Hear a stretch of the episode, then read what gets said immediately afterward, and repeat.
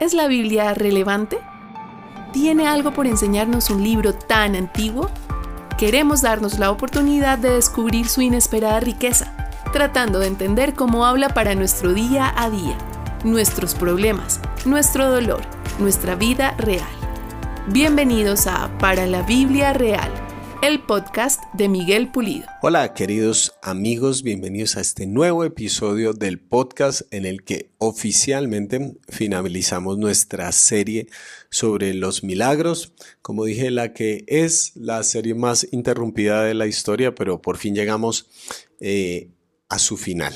Entonces, hoy se llama Milagros, Ciegos y Árboles.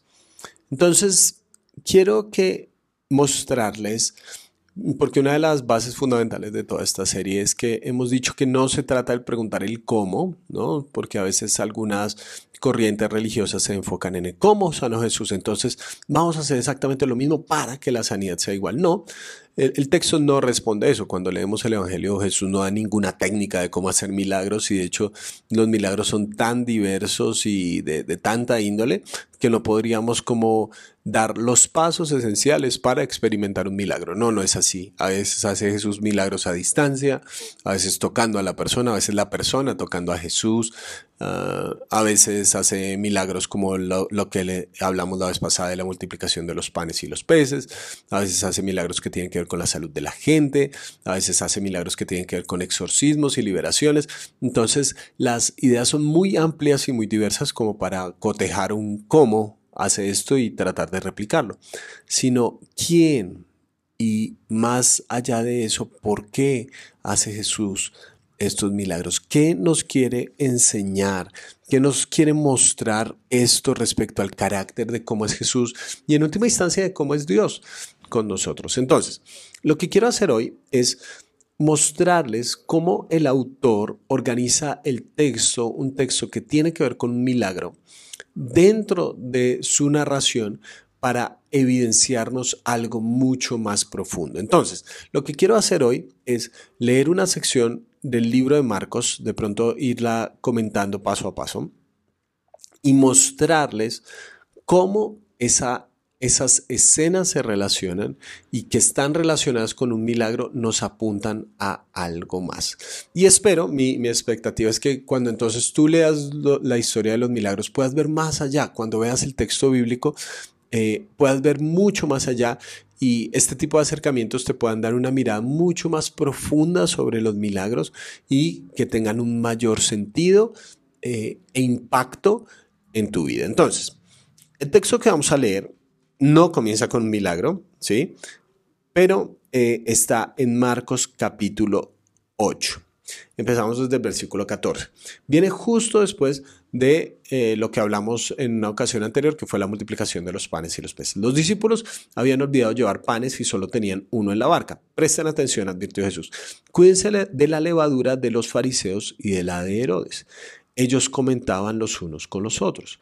Lo dice porque no trajimos pan. no sé si les ha pasado eso, que, hay, un momento donde uno no entiende qué está pensando Jesús. Y, y, los discípulos lo cogen como en un nivel muy básico, ¿no? Como, ay, Jesús nos está regañando porque no trajimos pan. Pero Jesús está hablando en otro sentido, porque vean lo que dice el versículo 17. Al darse cuenta de esto, Jesús dijo, ¿por qué están hablando de que no tienen pan? ¿Todavía no ven ni entienden? ¿Tienen el corazón endurecido? ¿Es que tienen ojos pero no ven y oídos pero no oyen? ¿Acaso no recuerdan? Cuando partí los, cinco panes para los cinco mil, ¿cuántas canastas llenas de pedazos recogieron? Doce. Y cuando partí los siete panes para los cuatro mil, ¿cuántas cestas llenas de pedazos recogieron? Siete, dijeron. Entonces concluyó, ¿y todavía no entienden? y acaba la escena y yo honestamente tengo que decir, no entendí absolutamente nada.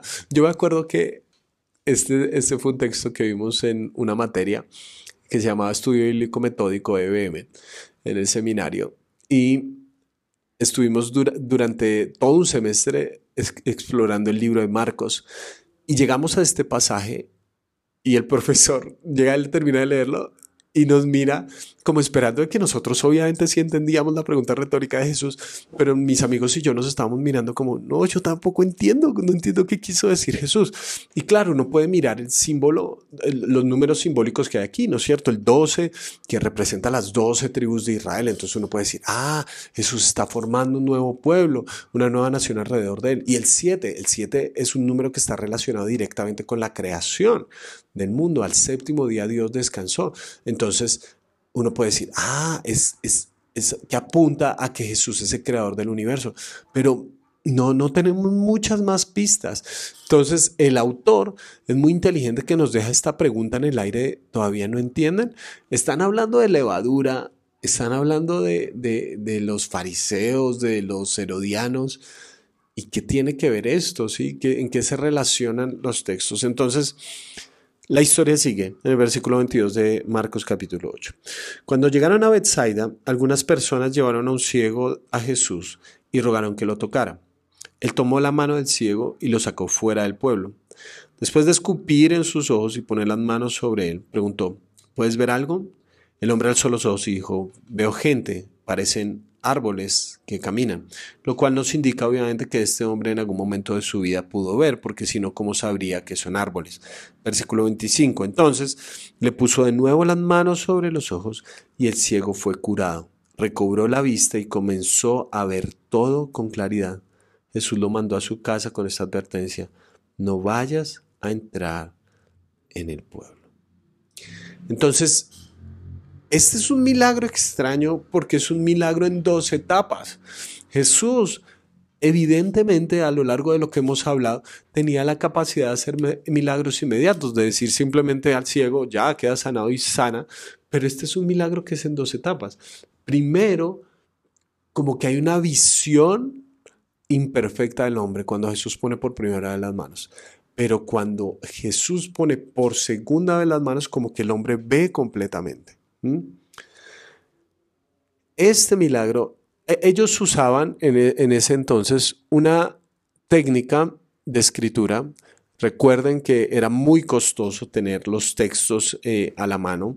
Em, se escribía en pergaminos, por ejemplo, y los pergaminos eran muy costosos. Había a veces un pergamino por todo un pueblo, una aldea, se guardaba ese pergamino en la sinagoga y no es que tú fueras a sacarle fotocopias o algo así por el estilo, no existía esa democratización de la escritura.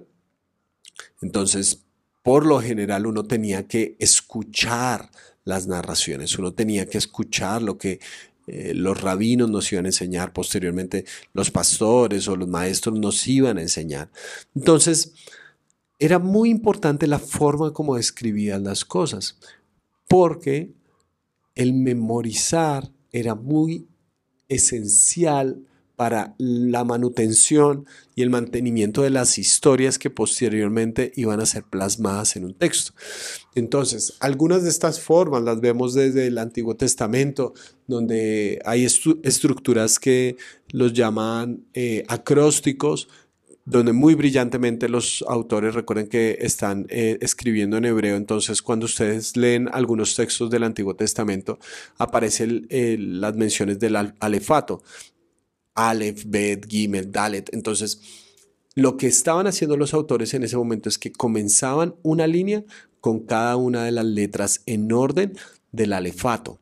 Eso es muy importante. ¿Por qué? Porque entonces ya simplemente lo que tú haces es recordar, ah, bueno, empiezo con esta letra, sigue esta, sigue esta, y así era más fácil recordar salmos enteros, porciones enteras del texto bíblico. Entonces, esta, esta forma de escribir, digamos, los acrósticos, también había otras formas de escribir que eran los paralelismos, en la poesía hebrea, donde si tú ves en muchas ocasiones como que se reitera una idea o se contrasta una idea simplemente en dos líneas. Para nosotros es muy importante en el español la métrica, la rima, pero para ellos no, es la intención del contenido. Entonces, estoy reforzando una idea, estoy mostrando una idea a través de paralelismos sinónimos o estoy contrastando una idea, estoy diciendo esto es lo que se debe hacer y esto es no lo que, lo que no se debe hacer. Pero otra forma para extensiones más largas de, texto, de pasaje, de literatura, era la inclusión. La inclusión es como si imagínate un, un sándwich. Entonces, tenemos un pan, el contenido y el otro pan. Es como que empieza con una historia, en algún momento como que queda ahí en el aire porque nos introduce otra historia y la otra parte, esa tercera parte, nos cierra el, el concepto general. Entonces, la luz que vamos a tener de lo que significa esta porción, este pasaje, tiene que ver con cómo relacionamos esas partes. O sea, el autor no solamente estaba pensando en una escena y ya, porque a veces nosotros solo pensamos en esa escena y ya, pero él estaba pensando en el sándwich completo, él estaba pensando la parte 1, la parte 2 y la parte 3 y cómo se retroalimentan entre sí y las que son más oscuras pueden darle luz a las otras. En esta parte quedamos en la primera sumamente desconcertados. ¿Por qué? Porque Jesús hace una pregunta retórica que yo personalmente no puedo responder porque dice, ¿no entienden? Y yo digo, no, no entiendo nada. Y de una vez nos manda esta historia de este ciego que es sanado en dos etapas. Entonces, ¿qué sigue pasando en texto bíblico después de esa parte donde Jesús sana al ciego en dos etapas? Si deseas conocer más el trabajo de Miguel, puedes ingresar a www.pulidomiguel.co o buscarlo en todas las redes sociales como Pulido Miguel 1. También puedes apoyarlo al hacerte parte de la comunidad de www.patreon.com slash Pulido Miguel. Ahora sigamos con el cierre de este episodio. Versículo 27 de Marcos capítulo 8. Jesús y sus discípulos salieron hacia las aldeas de Cesarea de Filipo. En el camino les preguntó, ¿quién dice la gente que soy yo? Le respondieron, unos dicen que Juan el Bautista, otros que Elías y otros que uno de los profetas. ¿Y ustedes, quién dicen que soy yo? Preguntó Jesús. Tú eres el Cristo, afirmó Pedro. Jesús ordenó que no hablaran a nadie acerca de Él. Esta es la primera vez en el Evangelio de Marcos donde se da esta confesión por parte de un discípulo, donde le dice, tú eres el Cristo. Ya hemos visto milagros, ya hemos escuchado tus enseñanzas, ya hemos caminado contigo y la conclusión a la que llega Pedro es, tú eres el Cristo. Volvamos un momento atrás, porque lo que teníamos al principio es que Jesús está hablando sobre la levadura de los fariseos y Herodes y todas estas cuestiones. Y, y ellos están pensando que Jesús está hablando de pan. Les hace la pregunta, ¿ustedes no entienden? ¿Verdaderamente todavía no entienden? Decimos que no. Y en la mitad encontramos a un ciego que es sanado en dos etapas, como si al principio no puede ver tan bien, pero posteriormente puede ver bien. ¿Y qué encontramos en esta tercera eh, parte? un momento donde Jesús le pregunta, bueno, ¿qué dice la gente? ¿Qué visión? ¿Qué, qué ve la gente cuando me ve a mí?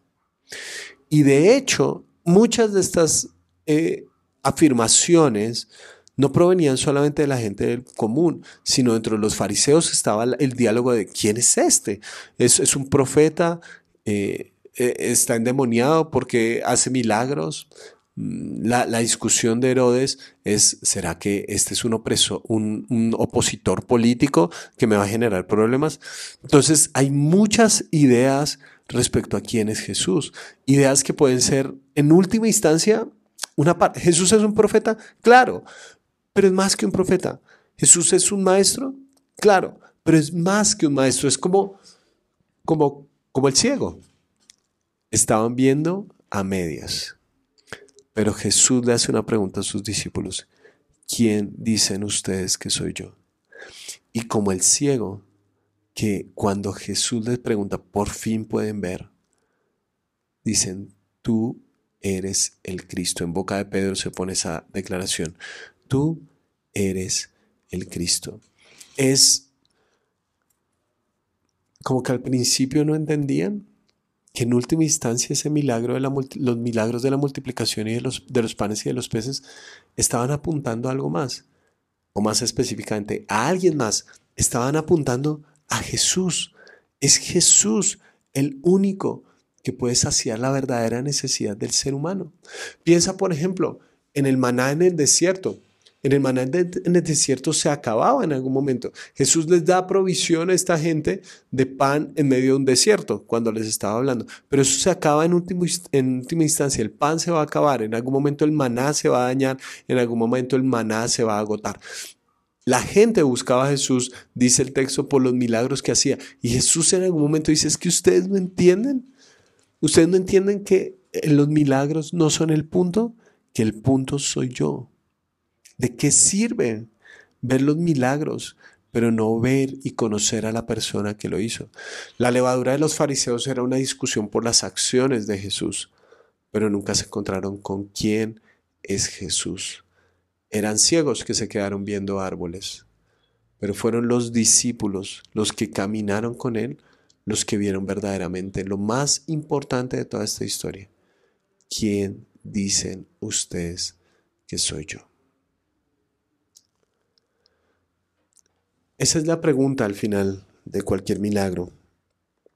Porque, pues tú lo puedes haber experimentado, milagros en tu vida, eh, que te hablen, no sé, de la bondad de Dios, que te muestren su misericordia. Hay otra gente que honestamente ni le interesan los milagros. Es decir, Dios es bueno, los sana, hace algo extraordinario por ellos. Y, y, ni siquiera le ponen atención a Dios y Dios sigue siendo bueno, se hace salir su sol sobre justos e injustos. Así es, así es la vida que hacemos. Pero al final de la historia la pregunta más importante que debe responder es, ¿y quién dices que soy? Porque nuestra fe en última instancia es un reflejo de quién pensamos que es Jesús. Pensamos que Jesús es un milagrero, al que solo acudimos precisamente cuando necesitamos milagros, porque hay mucha gente que lleva su vida así. En, mi cotidianidad, en todas las cosas que yo llevo a cabo, pues estoy bien, tengo el control, pero cuando dejo de tener control, ahí sí, ay Dios, ayúdame, pues tú ves a Jesús como un milagrero y eso te va a llevar a una forma de fe muy específica. Hay gente que ve como los fariseos a Jesús como un enemigo. Entonces, tú estás en una lucha de reinos, en un, juego de tronos, por quien se sienta en el trono de las cosas. Entonces, bueno, yo, no me voy a poner a compartir mi gloria con nadie, tú puedes pensar. Entonces, Jesús es un enemigo y lo que él dice, ah, pues yo digo, ve y no me voy a dejar. Jesús solamente es un instrumento, es mi servidor. Hay mucha gente que lleva la vida de esa manera. Como Jesús, tú eres mi servidor. Tú tienes que hacer lo que yo digo cuando yo digo porque yo lo digo. Nuestra fe es un reflejo de quién pensamos que es Jesús. Pero los milagros, cuando vemos verdaderamente los milagros, es porque vemos verdaderamente a Jesús y descubrimos parte de quién es Él, de su identidad. Fueron los discípulos los que caminaron con Jesús los que lo conocieron profunda y personalmente, quienes llegan a la conclusión, tú eres el Cristo. Tú eres el Mesías que habían prometido. Tú eres el digno de delante de quien debemos doblar nuestras rodillas. Tú, en tu buena voluntad, podrías con un chasquido de tus dedos generar el final de la historia. Pero en lugar de eso, has venido para sanarnos. Es como la parte del ciego, ¿verdad? Podemos quedarnos viendo árboles. Podemos quedarnos viendo una parte solamente, la parte que nos beneficia. Pero no estamos viendo bien si nuestros milagros, los que hemos experimentado en la vida cotidiana, nos llevan a ver quién es Jesús. El quién siempre es más importante que el cómo, porque todo lo que nosotros hacemos en cuanto a la fe refleja quién pensamos que es Jesús. Hay gente que piensa que Jesús es una especie de policía cósmico que lo único que espera es que no pequemos, entonces llevan una clase de fe muy específica. Hay gente que piensa que la gracia de Dios simplemente es indiferencia y dice, bueno, pues igual los voy a perdonar como si fuera un viejito bonachón y que no se involucra con nuestra vida, que no tiene nada por decirnos, que no tiene nada por ayudarnos en nuestras masacres personales. Y eso lleva a una clase de vida diferente. Pero si los milagros que experimentas te llevan a ver a Jesús verdaderamente, entonces los milagros habrán cumplido su propósito cuando te pueden llevar a decir, tú eres el Cristo. Espero, querido, querida, que escuchas este mensaje, que puedas ver milagros en tu vida, pero más importante eso, que puedas ver a Jesús, que no te quedes viendo árboles, sino que puedas recobrar la vista completamente y reconocer que siempre la mano que ha estado detrás de todo milagro en la vida es la mano de Jesús. Y créeme, eso hace la diferencia. De esta manera terminamos esta serie en los milagros. Nos escuchamos en un próximo episodio y como siempre te mando un gran abrazo.